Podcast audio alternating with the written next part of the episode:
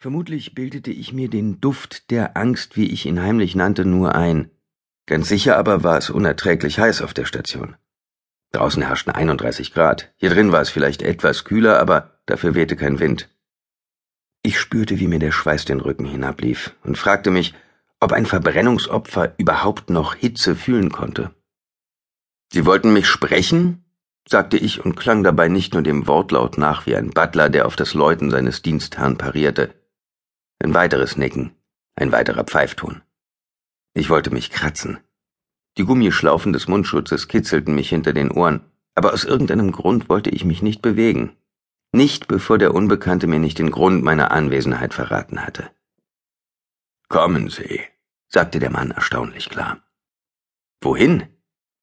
Hier, zu mir. Er klopfte mit der bandagierten Hand auf die Decke. Alles nur das nicht. Ich würde mich nicht zu ihm auf die Bettkante setzen. So weit ging die Neugierde nun doch nicht. Wohl aber so weit, dass ich mich hinabbeugte. Es tut mir leid, flüsterte der Sterbende, als ich dicht genug bei ihm war, um seinen Atem an meiner Wange zu spüren. Aber Joshua hat sie auserwählt. Jola hatte nicht bemerkt, dass sich jemand dem Auto näherte. Mit Biffy Clyro in den Ohren und der Lautstärke des iPods im roten Bereich hätte ein Hubschrauber hinter dem Käfer landen können und sie hätte sich nur über das Laub gewundert, das auf einmal um sie herum hochwirbelte. Deshalb blieb ihr fast das Herz stehen, als plötzlich eine Hand durch das geöffnete Seitenfenster griff und sie an der Schulter berührte. Verdammt, haben Sie mich erschreckt! Sie riss sich die Stöpsel aus den Ohren und stoppte ihre aktuelle Lieblingsband. Blut schoss ihr in die Wangen.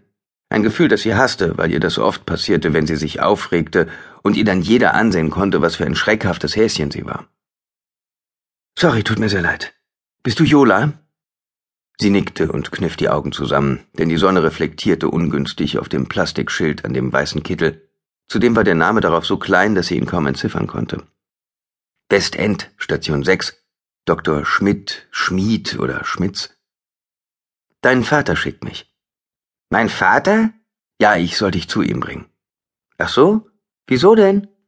Krieg jetzt keinen Schreck, aber es geht ihm nicht so gut. Du sollst bei ihm warten, bis deine Mutter da ist. Oh, okay.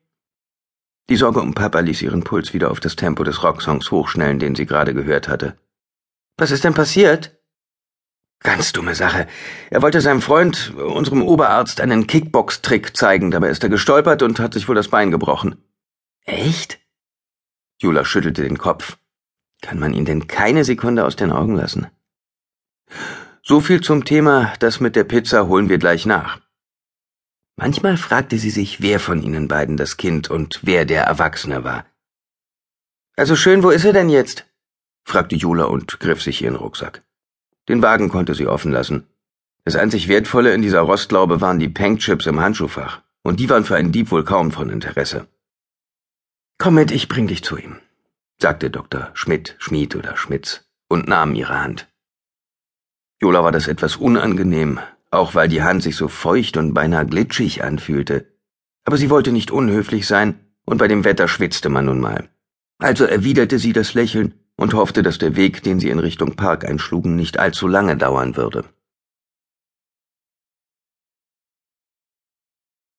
Joshua hat mich auserwählt, ich fühlte mich wie ein Idiot, jetzt da der Alte auf der Intensivstation seinen ersten vollständigen Satz gesagt hatte.